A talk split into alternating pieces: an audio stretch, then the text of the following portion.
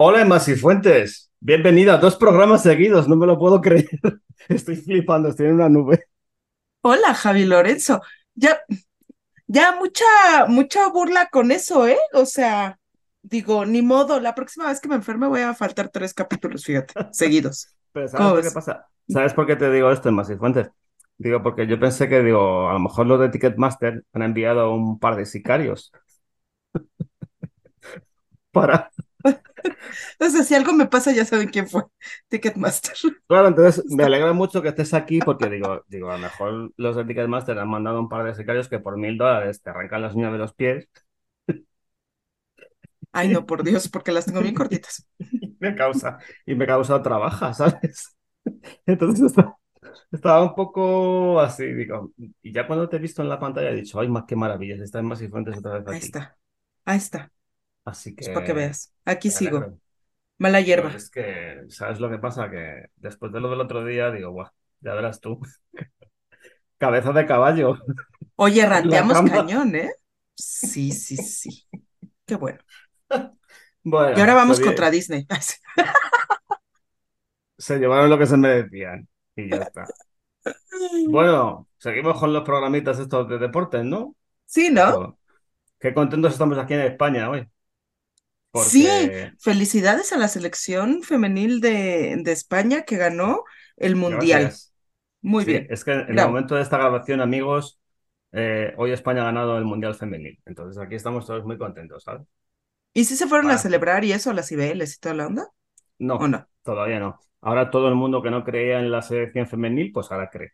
Esto es lo que tiene el fútbol.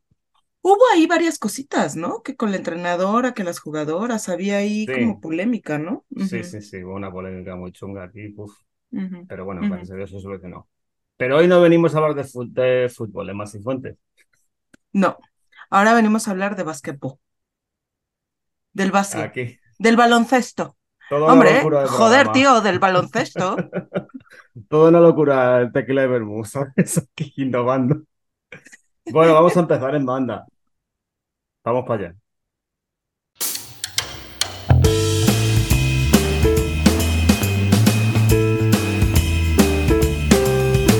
Comienza Tequila y Vermú, un podcast transoceánico con Javi Lorenzo y Enma Sifuentes.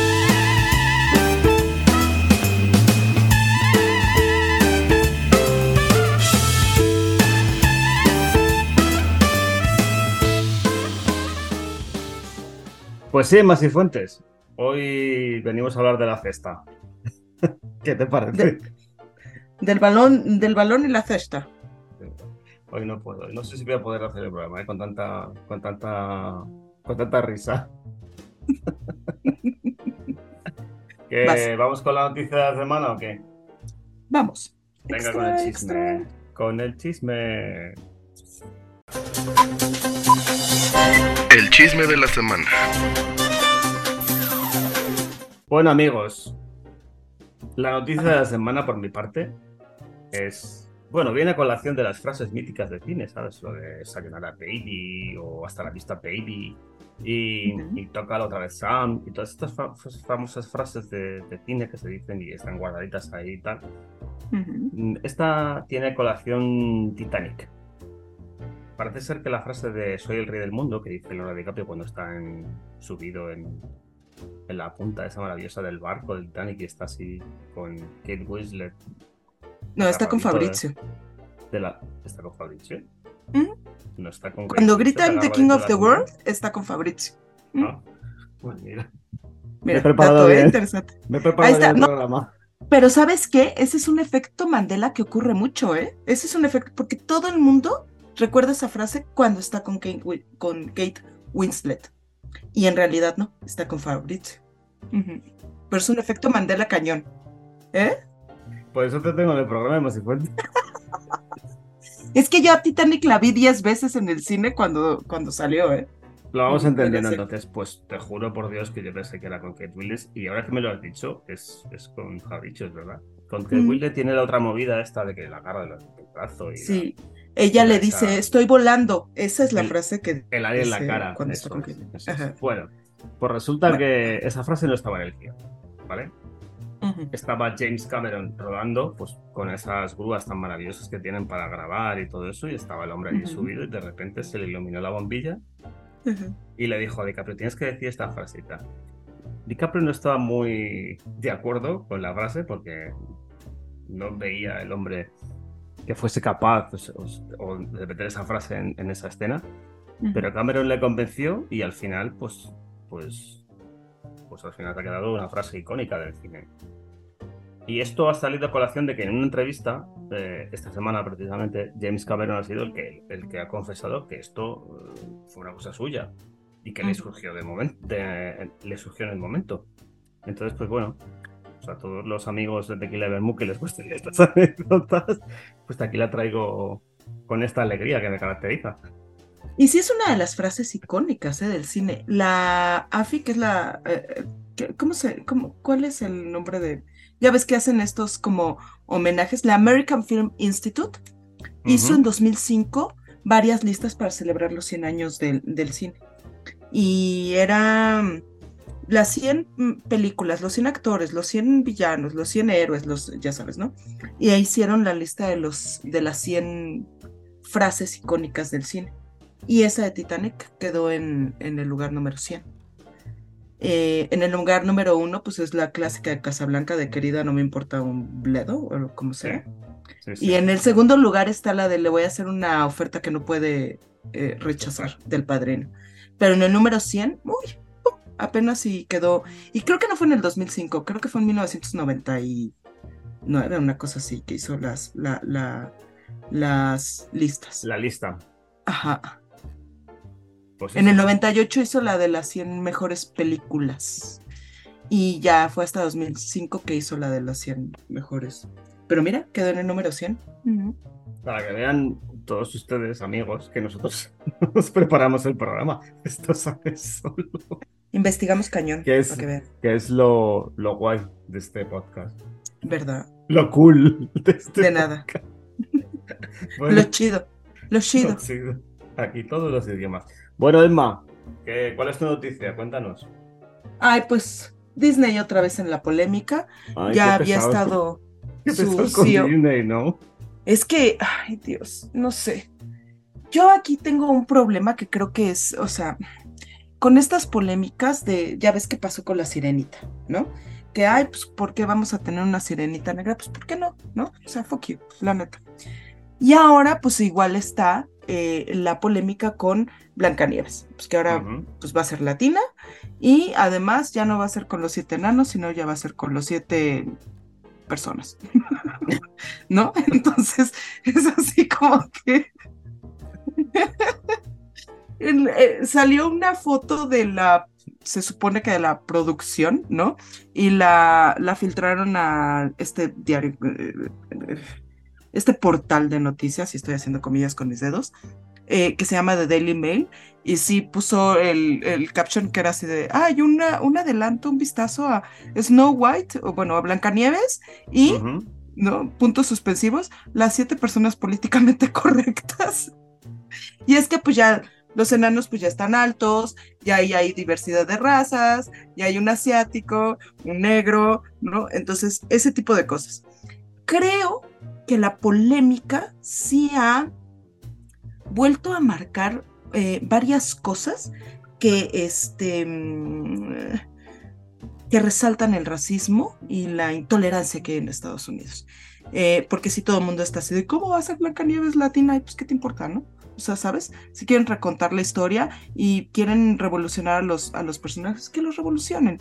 Peter Dinklage, el, eh, que se hizo famoso por su personaje de, de Tyrion en Game of Thrones, también dijo, o sea, pues qué bueno que haya esta diversidad y estén contemplando una actriz latina para hacer Snow White y haya esta ruptura, pero pues tienen que reconsiderar lo de los siete enanos, porque mucho de las violencias que, que, que sufren las personas con enanismo vienen por prejuicios que se, se exacerbaron con, con, o sea, con películas como las de, las de Disney.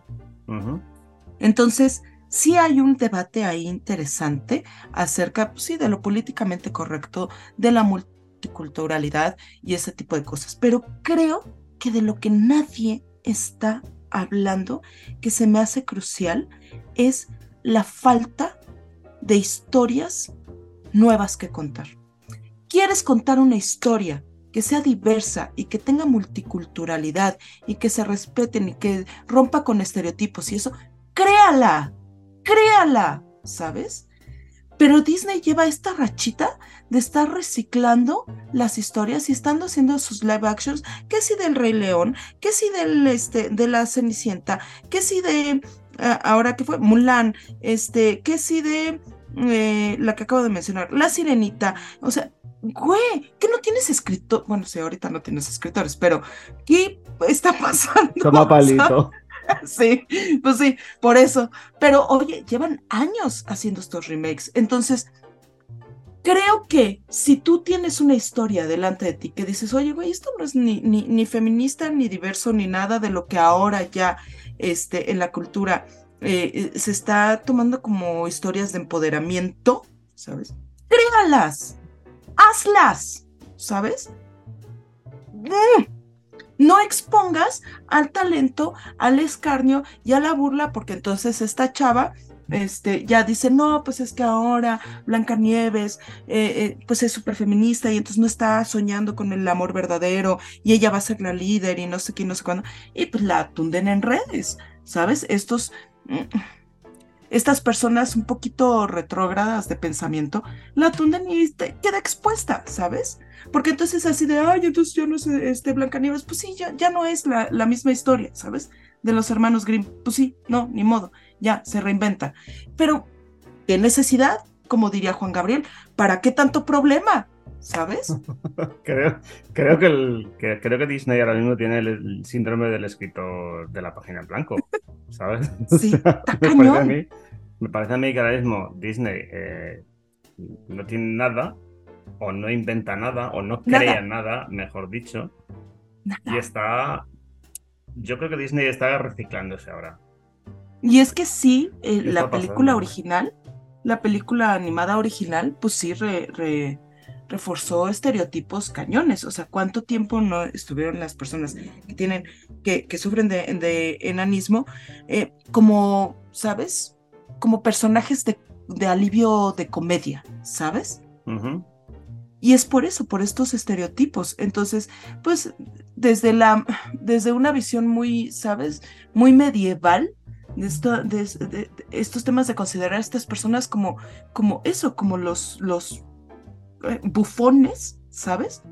Se llegó hasta 1936, no, sé cuándo es esta película, y ha seguido esos estereotipos a lo largo de todos estos años. Que una de las cosas que comenta Rachel Segler, que es la actriz que va a ser eh, a Blanca Nieves, es que dice, no, pues ahora Blanca Nieves va a ser súper feminista, entonces no va a estar buscando el amor y no sé qué, no sé cuándo.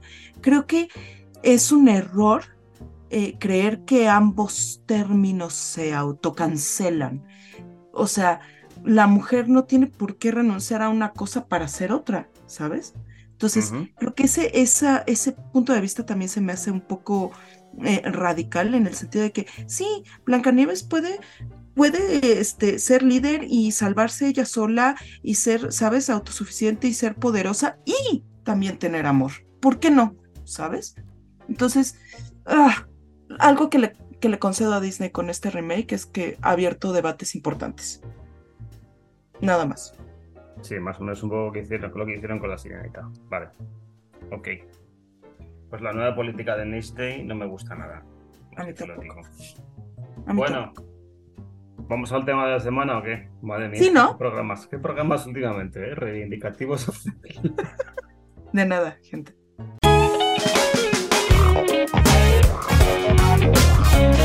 El tema de la semana. Bueno, empiezo yo, Emma. A ver, eh, cuéntame. Películas de baloncesto esta semana. Bueno, te traigo, aprovechando el estreno de Campeonex con X este fin de semana mismo aquí en España, te traigo... ¿Qué es eso de Campeonex? Campeonex es la segunda parte de Campeones, que es la película que te traigo yo esta semana. Ah, ok. Bueno, lo dicho, Campeones, de Javier Freser. Conducir con una tasa de alcohol en sangre que triplica lo permitido, daños a un vehículo policial, resistencia a la autoridad. No, no, no, no. Cállese, por favor. Qué honor que un profesional como tú esté interesado en trabajar con un equipo como el nuestro. Interesado no sería la palabra. Ni equipo tampoco. Bueno, entonces, ¿cuándo le digo a los chicos que empezamos? Va a trabajar usted con personas con discapacidad intelectual. ¿Qué coño es eso? Ahora te vas a juntar con subnormales. Bueno, elegid cada uno una pareja. Yo tengo novia. Es mentira, no tiene. Eh, ¿De qué va? Marco Montes, que es Javier Gutiérrez, es un asistente de entrenador de un equipo muy conocido aquí en Madrid. Ajá. Está pasando por una serie de problemas personales y, y tiene un altercado con la policía y le condenan a, a hacer trabajos sociales y le, le ponen a dirigir un equipo de, no, no diría de minusválidos, pero sí de gente con capacidades reducidas. Y esto, o sea, lo de los minusválidos lo digo con unas comillas, como dice Emma, y es un equipo de, con capacidades reducidas. Bien, O sea, que tienen discapacidad. sí. Con discapacidad, ok. Efectivamente. Eh, al principio nada fluye, él sigue empeñado en, y además los trata, los trata muy mal, ¿sabes? O sea, los, los ningunea y todo eso.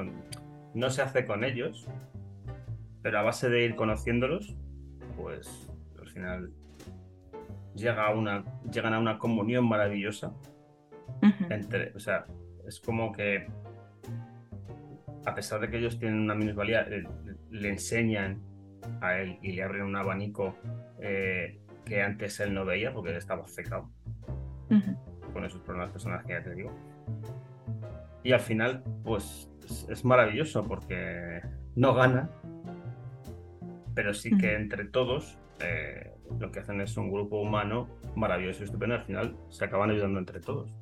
Y eso Ujú. es lo que le honra mucho a la película. O sea, también te habla mucho de, de los problemas que tienen las personas con discapacidad reducida en la sociedad, que no son eh, para nada eh, parásitos como llegan a pensar mucha gente, que Ujú. pueden desempeñar un trabajo digno como otro cualquiera, aunque muchas veces la gente eh, se aproveche mucho de ellos.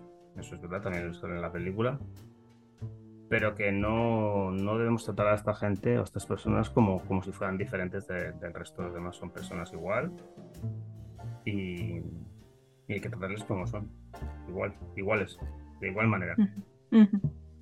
Me gusta mucho el final, porque no es un final convencional, porque no es un final de que todos ganan y son felices y tal, y no sé qué. Ujú. Y me gusta mucho el personaje de Javier Gutiérrez porque se ve cómo va cambiando a raíz de toda la película y se va dando cuenta de las cosas eh, que le van ofreciendo estas personas. Porque es que al final eh, son muchas cosas que le hacen abrir los ojos a, a- a ser una persona y le y transforman totalmente, es una persona totalmente diferente cuando acaba la película. Y eso es lo mágico que tiene esta película. Y ahí lo dejo. Oye, y es bastante reciente, ¿no? Sí, es de 2000, 2018, me parece que es la primera. Y la Ah. segunda, ya te digo, la han estrenado este fin de semana aquí en España. Maravillosa película, ¿eh? O sea, todo hay que decirlo. Y Javier Fesser, bien, dirige muy bien, como casi todo lo que hace. Y, y la verdad es que es una película que se debería poner en todos los colegios a día de hoy. Y ahí la dejo, por si ustedes les apetece echar un vistazo. Oye, suena interesante. Es, oye, pero es entonces la misma que salió este año en versión inglés. Hay una con, ¿cómo se llama este cuate de los, de los Woody Harrelson? Hay una que también se llama Champions y también es este acerca de eso, de un, O sea que de un, te refieres al remake que hace ajá, el remake americano, ¿no? ajá. Es, ¿sí es remake de eso? Sí. Ah, mm, nice. Sí, sí, es el remake americano. Yo esta pues la estuve buscando y no la encontré por ningún lado. La única opción que tenía era rentarla en YouTube. Ujú. Ay, pero ya no la renté. Y sí me dieron ganas de verla, la verdad. Te la recomiendo. ¿Quién la dirige? Javier Fesser. Ah, ¿también? ¿El mismo? Sí, sí, Javier Fesser es el director. Ah, es que el protagonista es Javier Gutiérrez, ¿no? Sí, Javier Fesser. Ok. Ay, pues hay que buscarla. Luchemos por verla. Veamos a ver en dónde más la podemos rentar. porque yo no tengo cuenta con YouTube, entonces me complica mucho rentar ahí. Pero sí tengo la cuenta en Google, entonces a ver si la puedo encontrar ahí o en Apple. Sí, es remake de Champions. Es remake. eh, no es tan buena como. Como la No es tan original. buena ¿no? como campeones, pero. Sí, no. eh, no sé por qué Estados Unidos. Bueno, sí, ya habíamos platicado esto, ¿no? Que Estados Unidos hace remakes. Nada más para ahorrarse la, la, la lectura de los subtítulos de. Tiene una pinta malísima. Sí, sí, pues sí. Uf, qué horror. Bueno, Emma, ¿qué me traes? Ay, pues yo te traigo la misma. Nada más que sin, sin, los, sin los jugadores con discapacidad. Yo te traigo The Way Back, el camino de regreso. You know, what my dad told me last night. He said that you got a full ride to Kansas. You just quit. Why? My father didn't like me very much, and someone told him I was good at basketball. And he paid a lot more attention to me. And I realized it wasn't me that he loved, it was what I could do. Protagonizada por Ben Affleck. Eh, él es un hombre que jugó básquetbol también en sus años de, de preparatoria. Y lo tenía todo para ir a la universidad y pues no fue. Y pues de repente pues se casó, tuvo a su familia y lo que tú quieras y hay un trauma ahí muy importante que, con el que Eso está es. lidiando, que no les voy a spoilear, pero eh, hay un trauma importante y lo vemos pues eso, eh, trabajando en una construcción, bebiendo que no tienes una idea, tiene un problema con el alcohol brutal, o sea, hay escenas que te rompen el alma porque lo ves como se está bañando y tiene la, la lata de cerveza ahí en la, en la ducha para poder beber mientras se baña. Y le llega esta oportunidad de eh, ser coach de, un, de una escuela, del equipo de básquetbol de una escuela católica. Y al principio como que no quiere, pero ya eh, eh, dice, bueno, ahora le va. Y empieza a coacharlos y pues es esta, este pez fuera del agua, ¿sabes? Porque además es, eh, dice palabrotas, ¿no? Y anima a los, a los chicos a que, pues a veces como que jueguen sucio, ¿no? Cuando, cuando ve que no le, no le está favoreciendo el, el árbitro y demás. Entonces, eh, el referí, no sé, ¿es árbitro o referí en el básquetbol? Árbitro. ¿Árbitro? Ah, que el árbitro no le, no le está favoreciendo. Entonces, es, este, es esta historia de, te digo, pez fuera del agua y cómo los chicos eh, ganan eh, confianza a partir de este, de este coach que también está roto. O sea, todos los personajes en, en la película están rotos de alguna manera y encuentran la forma de surcir esas heridas. Si bien no cicatrizan del todo, por lo menos sí, se, sí hacen un equipo que eh, les permite eh, compensar eh, de alguna manera las carencias que tienen del alma, de la mente, del cuerpo, ¿sabes? Básicamente esa es la historia. ¿Qué me gusta de esta película? Híjolas, la actuación de Ben Affleck. Por Dios. Pues sí, la verdad está muy bien. ¿Verdad? Sí que está bien. Ben Affleck es increíble, o sea, el cuate te demuestra que sí tiene las tablas, ¿no? Como que luego se le encasilla mucho a estos personajes medio como que tontos de, las películas románticas que hizo, sobre todo con la ahora esposa Jennifer López, y se le cree que, o sea, que no tiene las tablas y además, bueno, con lo de Batman también ahí como que hizo un tropezón, pero lo ves y se nota que sí le sabe, que sabe actuar, sabes que puede. Y sobre todo cuando ves la historia que él tiene también de, de, alcoholismo, eh, te rompe el alma, te rompe el alma ver a este personaje tan, eso, tan quebrado y tan, tan caído en un abismo que él siente que no, del que no puede salir hasta que sale. Eh, A ver, yo creo que el problema que tiene Ben Affleck es que es que es un actor de los que yo llamo osciloscopio, ¿sabes? De pronto te hace una actuación de la hostia, como por ejemplo en esta película. Tiene otra muy buena que se llama El Contable, que también está brutal. Aquí en México es el Eh, contador. Como que te hace cosas como la última de, de Ridley Scott, ¿sabes? La que sale con Adam Driver y con Matt Damon. Y luego te vuelve a hacer otra película como Air, ¿sabes? O sea, es un actor que no es lineal, ¿sabes? O sea, tan pronto te hace una interpretación de la hostia como te hace una mierda. Eso es así. Es así de Affleck. Hay que quererle como es. Está muy bien. O sea, el papel de borracho lo borda, porque yo creo que tiene tablas. Pero si hay algo que me gusta de esta película es lo que, lo que significa el propio título, el propio título de ella, eh, The Way Back. No es una sanación completa, pero sí es un camino. Y así se queda. Y es verdaderamente lo que me gusta de esta película. Aparte de que, bueno, eh, como tú bien decías, a la vez que él va encontrando ese camino como para ir saliendo un poco de donde está metido, los chicos también van saliendo de las diversas movidas que tienen y tal. Digamos que no llega a ser una película de redención, porque no lo es, pero sí es una película de un comienzo. Y eso me gusta de ella. Y además que no tiene, tampoco, tiene este final, ¿sabes?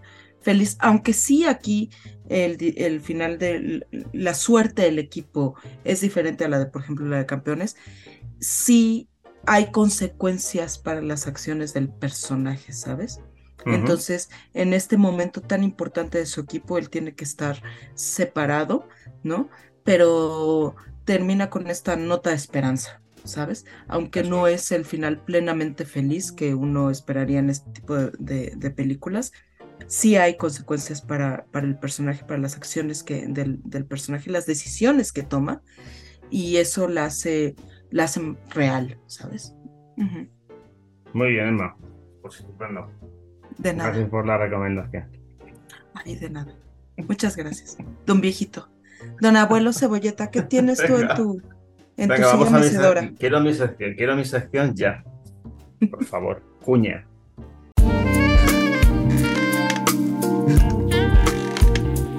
El abuelo Cebolleta. Bueno, vamos a seguir un poco con el hilo del baloncesto hoy. No me voy a desmarcar, me voy a desmarcar el final. Pero vamos a seguir un poco con el baloncesto. Entonces, aquí en este país mmm, hubo un chico esloveno uh -huh. Uh -huh. de nombre Luca y de apellido Doncic. Y el documental que les voy a recomendar se llama precisamente así, de Luca a Doncic. In Slovenia, most kids growing up, they usually play basketball or football. Every day after school, you know, I went outside to play, then I went to practice, so it was just a lot of memories and just enjoying playing basketball. Voy a contar las unas pinceladas por encima, porque tampoco es muy largo, es un documental de una hora que está muy bien y tal. Eh, Luka Doncic, famoso jugador de la NBA conocido por jugar en los Dallas Mavericks en, esta, en este momento, inició su carrera aquí en España, jugando en el Real Madrid, porque fue invitado a la minicopa cuando él tenía 12 años. Jugó esa minicopa y el Madrid le fichó y hasta los 19 años o 18 años que se marchó, no me acuerdo, ahora mismo tengo ese número bailando, hasta que se marchó a la NBA.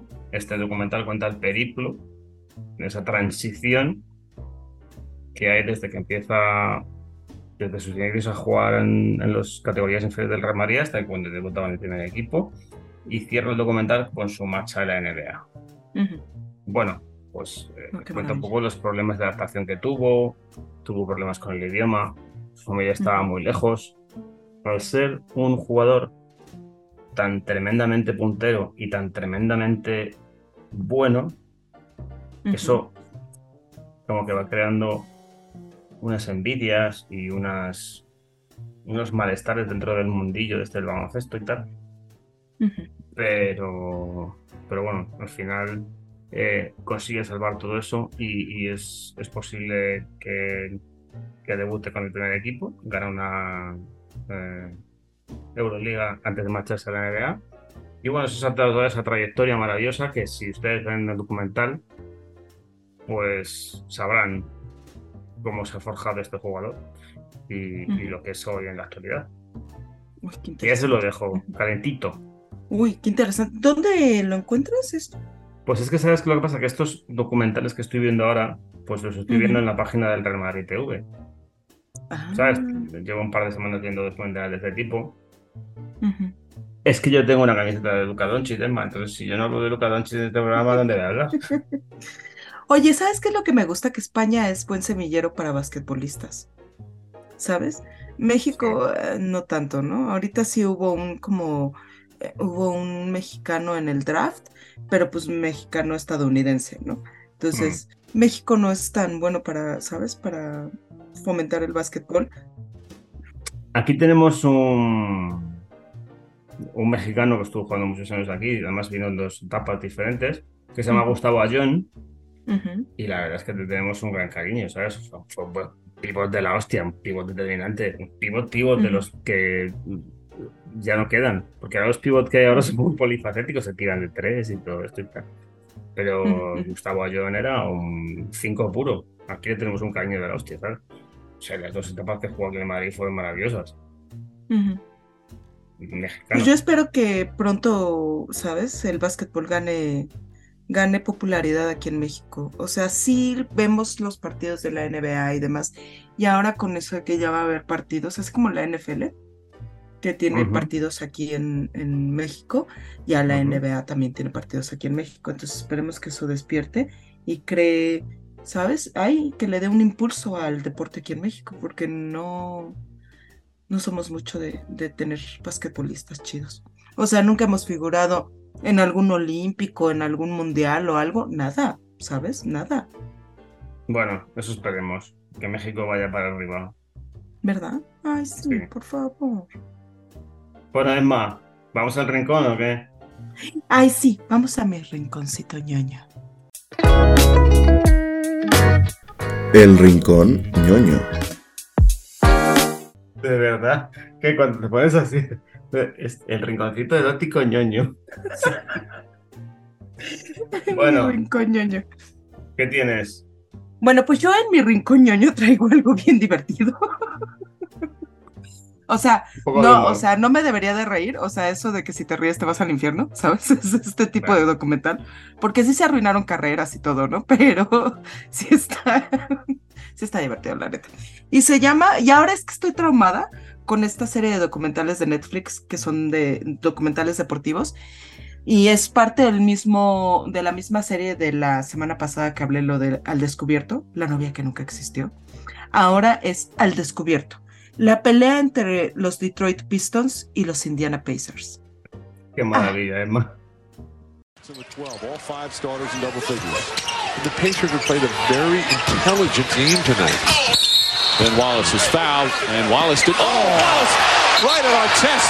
This has potential to be serious if they don't get between. Wallace upset. Players trying to hold each other off. Steven Jackson and Rasheed Wallace trying to be peacemakers. Now Jackson yelling. Mm. Por favor. Dios, madres. El documental te cuenta la chisma rica, ¿sabes?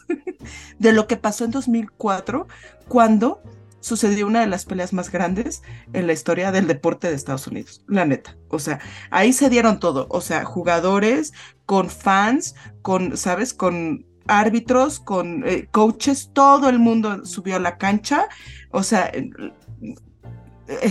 el, el lugar fue, o sea, zona de guerra, parecía, ¿sabes? Y te cuentan todo el chisme de qué es lo que pasó. Y entrevistan a jugadores. Sí, no, es que está, es que está chido, la verdad. Entonces te cuentan pues que este jugador andaba todo depre y andaba con sus, ¿sabes? En terapias y demás, y como que no se encontraba y, ¿no? Y, y eso. Y te cuenta como los, eh, le- los compañeros, pues ahí, ¿no? Hacían como que, este, como equipo, ¿no? Para cuidarse mutuamente, pero de todas formas el resto no sabía de lo que estaba sufriendo este cuate. Entonces llega un punto en el que eh, por una falta hay empujones y demás, y entonces como que la pelea se vuelve más grande, más grande, más grande, más grande, hasta que este cuate que está, te digo, en terapia, se toma un respiro. Dice, a mí mi terapeuta me dijo que este, yo contar hasta cinco y yo voy a contar hasta cinco y va y se acuesta en la mesa de los comentaristas. a contar hasta cinco y de repente alguien del público pues que le avienta un vaso de cerveza y le cae en la mera cara. Y el cuate se levanta, va a las gradas y madre se madrea al fan que le avienta, que le avienta. Y ahí ya, ¿sabes? Se desató el infierno. Todo el mundo buscando a seguridad, güey, pues no había nadie, mandan a dos policías. Pues ya te imaginarás, 20 mil personas dándose de golpes en la cancha y llegan dos policías así como de, güey, ¿y ahora qué hacemos, no? Te cuenta todo el chisme de cómo estuvo desde antes, cómo venían los, los, los eh, pistos de, de Detroit, eh, todo lo que estaban viviendo, ¿sabes? Y cómo suceden las cosas, porque además nunca permitieron que eh, imágenes de la, de la Gresca, ¿no? Este, fu- fueran públicas. Entonces nada más había pequeños como que clips de lo que, de- del ataque del, del, del basquetbolista al fan, ¿no? Y, Sí, eso es muy famoso. esas cosas. El de la cerveza es muy famoso, sí. Sí, sí, se ve cómo le tira y se va el otro saltando, saltando gradas una de otra Pero además- a partir de la Se equivoca de fan, se equivoca de fan. Es verdad, no coge el que le aventó. Sí, sí, es muy. es- es muy- Entonces, muy te cuentan todo y aquí sí ya con imágenes de, ¿sabes? De toda la pelea, de todo y, de- y los jugadores ahí, ¿sabes? Este, eh, comentando. Sí levanta una, una pregunta interesante y es eso de, ¿los fans tienen derecho a hacer lo que se les pega la gana porque pagaron un boleto? O sea, Sí. aunque la agresión la recibe primero el jugador, está correcto, ¿sabes? Que el fan se va, o sea, y hay, hay momentos en los que sí te hace dudar, aunque sí, o sea, la respuesta clara es, o sea, nunca se debe de responder con violencia, y mucho menos de Ujú. esa parte, porque el cuate corre y se lo agarra a puñetazos, ¿sabes? Sí, sí, sí, va saltando, digo. la, la peor respuesta, ¿sabes? Pero sí, el- los jugadores lo que pedían era que sí se responsabilizara un poco a los fans que también agredieron a los jugadores, ¿sabes? Entonces, eh, la liga no quería eso, porque pues vive de los fans, ¿no? Eh, ¿No? Eh, en cuanto a dinero. Entonces, eh, et- sí levanta esta, esta pregunta interesante que sí es digna de, ¿sabes? Analizar y de, y de tener un debate. Siempre considerando que la respuesta del, del jugador fue la peor, ¿no? Pero es, es, es un documental de verdad, digno de ver. Bueno, volvió a salir, volvió a salir la polémica esta de los, de los Bad Boys de Detroit, de la década de los 90, cuando. Cuando ganaban partidos a base de hostia. O sea, Chuck Daly, el entrenador de esa época de los Pistons, era. O sea, lo convertía todo como en un puto campo de batalla, ¿sabes? O sea, Sí. eh, en esa década que fue cuando Chicago ganó seis anillos de la NBA, pues creo que cuatro o tres, no recuerdo, fueron contra Detroit. Y, y siempre estaban quejándose de que Detroit era un equipo muy marrullero.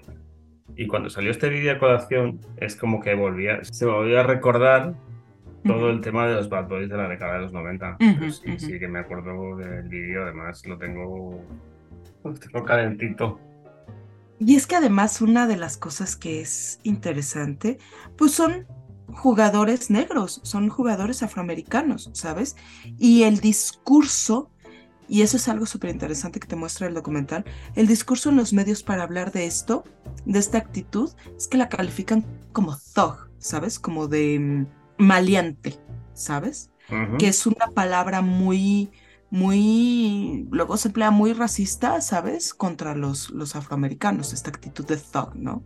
Entonces, eh, sí levanta debates interesantes el documental, ¿eh? Pero sí, es cierto que luego en, en el básquetbol y en el fútbol americano, hijo las manos, o sea, entre... pero una de las cosas interesantes que dicen es que nos empiezan a criticar a nosotros de madrearnos en la, en la, en la cancha, porque la gresca empieza entre los jugadores, ¿no? Que te digo que por esta falta empiezan los Sí, empujones sí. y eso. Sí, Pero los blancos lo hacen en el hockey y nadie levanta un dedo. Bueno, yo sé creo que el hockey es un poco como la, res- la WrestleMania, ¿sabes? Está como un poco todo teatralizado, ¿sabes? Ya, Pero bueno, eso es lo que dices tú, capta gente y trae gente y, y compra boletos. Pues, es sí. así. Pues esa es, esa es mi recomendación de mi rinconcito ñoño. De nada. De nada. Que, bueno, Emma, después de esta de este susurro de línea erótica, vamos con las recomendaciones de la semana. Emma y Javi recomiendan. Bueno, pues la recomendación de la semana, y esto es- tiene de recomendación mía, pero tiene de recomendación que me han hecho. Y me acordaré mucho de ti, Emma, porque sale Aaron Sorkin en esta serie. Uh, Y la serie se titula eh, Estudio 60 on the Sunset Strip. Live from Studio 60 on the Sunset Strip, it's Friday night in Hollywood. I love it when he does that. It is going to be a great show. This is our 20th season, and we're very proud of that. We're live in five, four, three, two. My fellow. Sale Matthew Perry, sale Amanda Pitt. Mm-hmm. Yo solo he visto un capítulo, pero me parece una locura. O sea, me parece una obra maestra. ujú. Es viejita Son- ya, ¿no? Esa. Sí, Ujú. es de 2006. Es Ujú. una serie de una única temporada de 22 capítulos Ajá. y, y estoy enganchadísimo. O sea, ya solo el piloto me ha enganchado para ver la serie entera. Aquí no es muy conocida, que digamos. De hecho, hay varios críticos eh, españoles que encima, encima que la ponen muy arriba, pero como, como que la gente no, no ha sabido apreciar bien el, el contexto y el contenido de la serie. Ujú. Porque la serie va de un. va de un. sigue el día a día de un estudio de televisión Ujú. y te cuenta un poco lo que hay detrás. Por lo menos lo que yo he visto en el primer capítulo es como una serie de, de sketches y tal. Ujú. Pero me parece tan buena, tan bien contada, tan, tan, tan chisme, ¿sabes? Tan que quieres saber más cosas que están pasando detrás de esas, de esas cámaras que enfocan al presentador de televisión. Entonces, yo la voy a seguir viendo, porque esto es una obra maestra, y ya iré poniendo cositas. Y ya iré diciendo cositas. Y ahí la, de- ahí la dejo para alguien que la... Sí, venos actualizando porque este yo me acuerdo que esa serie salió en el canal Sony. Era antes de que tuviéramos así como que los streamings y todo eso a, a tope. Entonces, sí era de esperarte el capítulo cada semana y yo en esa época me esperaba un poquito más a ver si era una serie que, ¿sabes? Que se notara que fuera a durar para poder invertir en ella. Y como nada más duró una temporada, no, nunca la vi, porque dije, no, pues ya, o sea, adiós, ¿para qué? No me acuerdo que haya habido buenas reseñas. Una eh, temporada larga, ¿eh? Son 22 episodios, ¿eh? Cada capítulo dura sus 50 minutos buenos, ¿eh? Sí, pues es que es en esa época en la que las temporadas duraban veintitantos capítulos. Entonces, pero pues no sé, o sea, mm, no sé, por qué nunca. Entonces, venos actualizando a ver si de Sí. veras sí mantiene la calidad y vale la pena, pues. eh, Ya te ¿no? digo, yo la recomiendo porque es lo, lo más actual que he tenido esta semana. Entonces, ya iré contando. A ver qué tal. Pero vamos, primero es Gloria. Muy bien. ¿Tú qué tienes para recomendar a los parroquianos de Tequila y?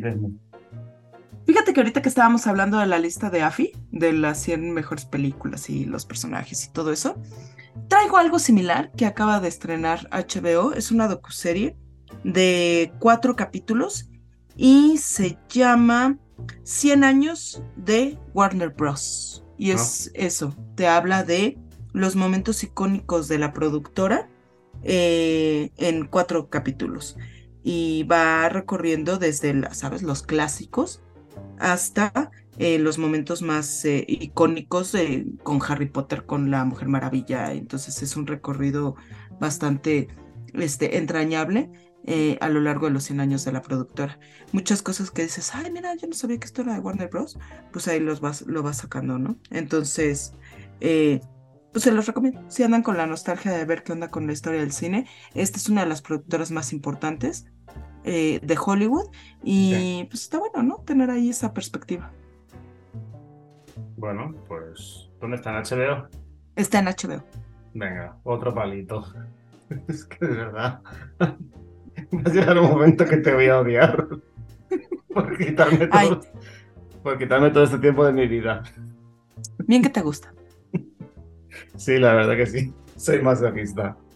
Ujú. Bueno, ¿qué pasa? ¿Cerramos el, el episodio de hoy del podcast con un jueguito o qué? Pues sí, ¿no? Yo diría. Bueno, pues venga. Es que maravilla Vamos al duelo de siempre. Vamos al duelo de hoy. Será duelo a muerte con cuchillos. ¿Duelo a muerte con cuchillos? ¿Qué es lo que piensan hacer? Yo creo que van a pelear con cuchillos. Bueno, en Masifuentes, pues esta semana eh, te lo voy a poner mascadito. Bien facilito. Ay, pero en serio, ¿eh? Pues a ver, porque me las pones bien difíciles. A ver. Bien. Esta semana, Ujú. en Masifuentes, el reto es. Me tienes que decir sagas de películas con cuatro o más películas en dicha saga. Y el tiempo empieza ya. Harry Potter, Star Wars, eh, Star Trek, eh, eh, eh, eh, tu favorita, Eclipse y ¿cómo se llama? Este, ah, Twilight, em, los Juegos del Hambre, Divergente, Convergente, Detergente, todas esas, ¿son las cuatro? Sí, ¿no?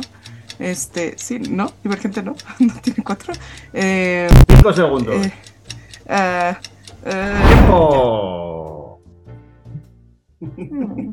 Anda que no tenías. Divergente, convergente, detergente no Sí, son. deter- no- deter- detergente, sí. No, son tres solo. ¿Son tres? ¿Seguro? Son tres, sí, son tres. Divergente, convergente y la otra. Ah, la del Maze Runner. No, ¿Cuántas son? son dos también. A ver, divergente. A, A, ver, ver, serie, mira, serie mira. divergente, ¿eh? Que no, que son tres solo. Mira, tenías Rocky, Ay, tenías sí, eh, Alien, tenías Ay, alguien. Mad Max, tenías Indiana Jones. Mad Max son tres. Ah, bueno, Fury Road. ¿No ese es por Fury Road? Ah, Indiana Jones, sí, cierto. Tenías eh, Parque Jurásico y las del Ah, Jurásico. sí, cierto. Ay, sí. Ya. Ay, gracias. Tenías Toy Story que tiene cuatro. Misión Imposible, que estuvimos hablando el otro día de ella. Ay, sí, cierto. Misión Imposible. Matrix. Fast and Furious. Ay, Oh, me, me, tenías me vi lenta. un Me vi lenta. bueno, no pasa nada. Oye, yo, Bueno. yo pensaba que. Pero sí, es cierto, era eh, divergente, insurgente y leal, ¿no? Algo así. Sí, Ajá. son solo tres. Sí, ya. Lo siento. No Sorry. te la puedo dar como válida. Sí, no, no me la des como válida. Eh, bueno, voy yo. Me toca, me toca, me toca, me toca. Venga, estoy preparado. Nervioso, pero preparado. Estoy. Ok. Ahí va. Ay, espérate, déjame pongo el cronómetro. Soplar. Tienes, Javi, 30 segundos para nombrarme el mayor número de películas con certificación fresca en Rotten ¿Qué es Tomatoes. eso? En Rotten. Tomatoes. Que estén frescos, que sean tomates que no estén podridos en Rotten Tomatoes. O sea, con buena Eh. calificación Venga, a ver. de Adam Sandler. Vas. Eh, el aguador. Mm. Eh, ¿Mm? Niños grandes, niños grandes 2.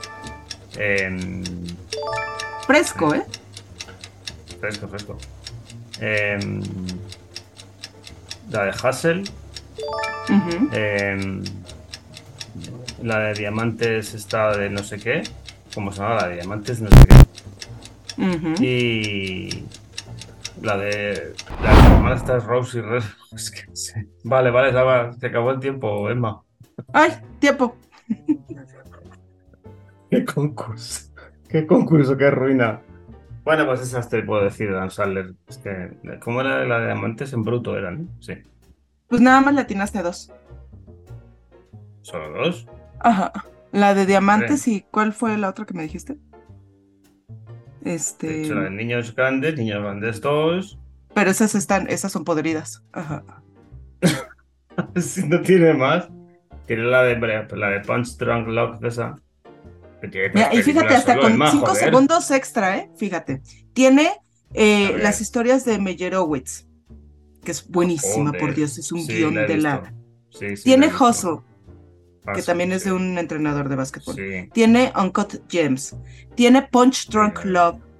sí, sí, sí. Tiene Funny People. Tiene El cantante de boda. Tiene la de una segunda oportunidad, la que tiene con Don Chirro. sí. Esa. Tiene Happy Gilmore. Y la primera, del creo que la primera del Hotel Transilvania. Madre mía, te vas a cagar. Voy a, voy a empezar a rebuscar el juego este más rebuscado del mundo. De verdad. ¡Ay, El no! ¡Te lo dejé fácil! Te voy a dejar de seguir en las redes. Te voy a dejar de seguir en el WhatsApp, en las redes ¿Me vas a bloquear? y en la vida. Como niño chiquito, ¿me vas a bloquear? ¿En el Instagram y en el WhatsApp? Sí, por mala persona. Sí. Haz berrinche, haz berrinche, pues. Haz berrinche, no aguantas nada, de veras. Joder, Uno es que está lo aquí rebuscas, apoyándote por años y tú, va a estar bien. Bloqueame. Estoy Me lo acostumbrada a la funa. La funa es mi vida. Me lo rebuscas de una manera que es que vamos, es que es como, como- como para no odiarte. Bueno, venga, vamos a terminar. Vamos a terminar arribita con cariño, venga. Ay, sí. Ay, te quiero. Y yo a ti. Aunque veas estas putadas bien gordas, yo también te quiero. Bueno, pues nada, señores, hemos terminado por esta semana. Que Espero que les haya gustado el programita. Está- ya vamos sin filtro, ya lo han visto. Bueno, señoras, señores, niños y niñas, un placer, como siempre. Emmas y Fuentes, para proceder. Bye. Ataque, defensa, lograremos nuestra meta. Hagamos una finta, finta, finta y controlar el balón. Hagamos una finta, finta, finta y controlar el balón. Ataque, defensa, lograremos nuestra meta. Vamos a pasar, pasar, pasar, pasar el balón.